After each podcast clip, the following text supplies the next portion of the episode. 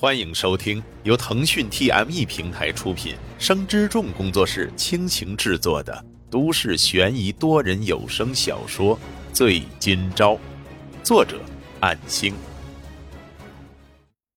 第一百二十九章。翌日，十二月二日，星期一的上午八点，沈今朝如同往常那般来到医院探望姐姐。刚进入病房，发现一名戴着咖啡色帽子的女性趴在姐姐的床头柜旁边，两个床位的病人家属点头微笑打招呼，眼神还有点奇怪，还没能确定这个人是谁，于是走近，还没来得及叫醒他，他身上的香水味就已经分辨出来了，是君卓，这个昨天被严少前疯狂找的目标，居然一大早待在姐姐的病房里。看他背部那平稳的呼吸起伏，似乎是已经睡熟了。旁边的张大妈走过来，悄悄地说道：“小伙子，这次的大姑娘又是谁呀？听我姐说，她早上五点就到这儿了，这不，刚睡下不到半个小时呢。呃，她是我姐的同学。哟，一个个都挺水灵的呀，还以为你又换女朋友了呢。这……”张大娘，你别乱说，这可是会影响到我姐和她同学的名声。呵呵，行了，大娘就不再多事了啊。沈金钊轻叹着，这大早上的气温还有些冷，于是将外套脱下，为君卓披上，开始帮姐姐活动肢体。临近上午九点，君卓断断续续、轻声哀鸣着坐直，显然这种睡姿很难受，可是抵不过困意上涌，这是沈金钊十分了解的情况。毕竟，不论是学生时期，还是几个月前最困苦的时候，那种恨不得闭眼就睡的情况十分的频繁。沈金钊正在活动着沈明月的右手，说道：“你醒了。”正在伸懒腰的君卓一怔，眼睛咕噜咕噜转了转，拍了拍头，整理头发后笑道：“哎，怎么来了也不叫醒我？”在他肩上披着的外套滑落，拿起之后，隔着沈明月的病床递给了沈金钊。谢了，沈金钊点头接过，直接穿上，说道：“这次是怎么了？来这里也不和我说一声。”“没什么，早上路过这里，就想来看看明月，仅此而已。”“哦，这样啊。”沈金钊刚忙完，把沈明月的手放回被褥里。“喂，怎么这样冷淡啊？见到本小姐不应该很开心的吗？”“耶，又见到君姐啦，好开心，好开心。”“呃。”别这样恶心我，唉，头好疼。你这样睡肯定会头疼的。如果没别的地方去的话，不介意可以先到我家，你还有行李在啊。啊？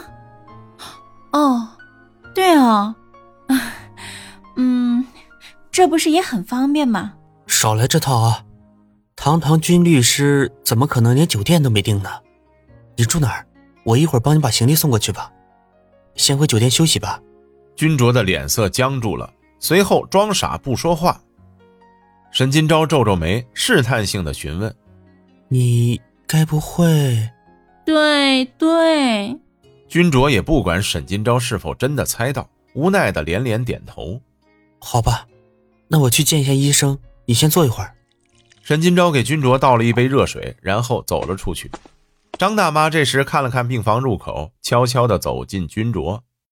大姑娘，听你们这谈话，小两口闹脾气啦？君卓喝着热水，险些被呛到。哎呀，别害羞啊！大娘也是过来人，怎么看不出来你喜欢那小子？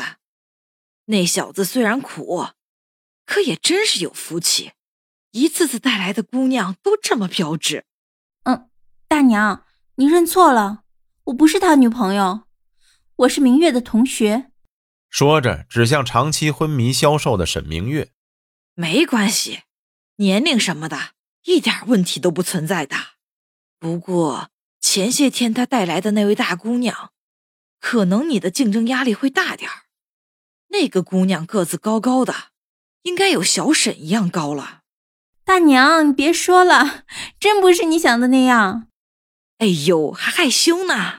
嗯，不争这个了，我有事先回去了。谢谢大娘关心。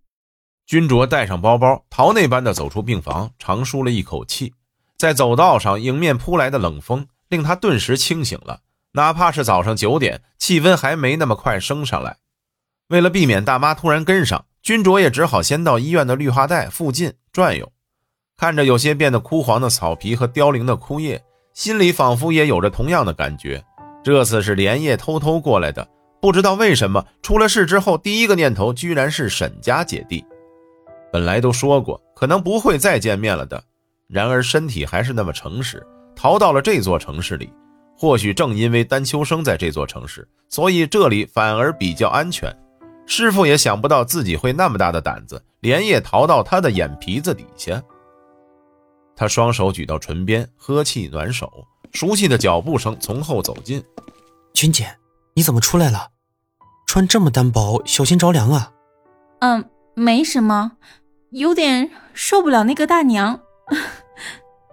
沈金钊想了想，突然笑出声，说道：“我大概猜到了。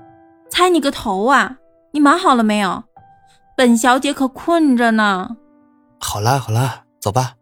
沈金钊和君卓离开医院的同时，给穆成雪的表姐王明爱发了条短信，说是有事今天不能上去探望阿雪了，劳烦转达。走着走着，两个人一路无话，然而君卓也没有停步的意思。沈金钊觉得有些不对劲，君姐，这都走了上百米了，你车停哪儿了？啊，我我没开车啊，我还以为你想跟我走回去呢。开玩笑啊，好几公里呢，要不你等我一会儿，我这就就回去拉自行车。啊，你用不用这么抠门啊？难道这满大街的计程车不能坐吗？都什么天气了，还骑自行车？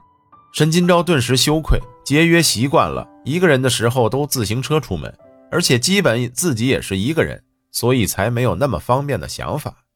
呃，对不起，我的错。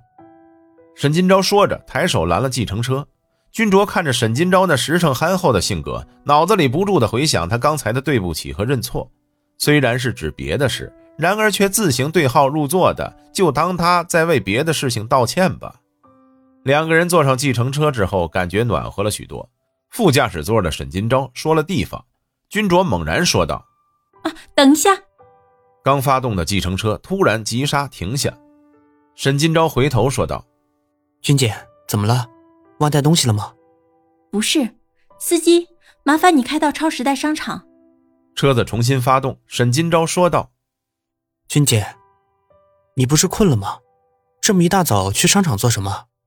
君卓闭目不言，沈金钊只能顺应他，不再追问。本章播讲完毕，感谢您的收听。若您喜欢，就请动动手指分享和订阅吧，谢谢。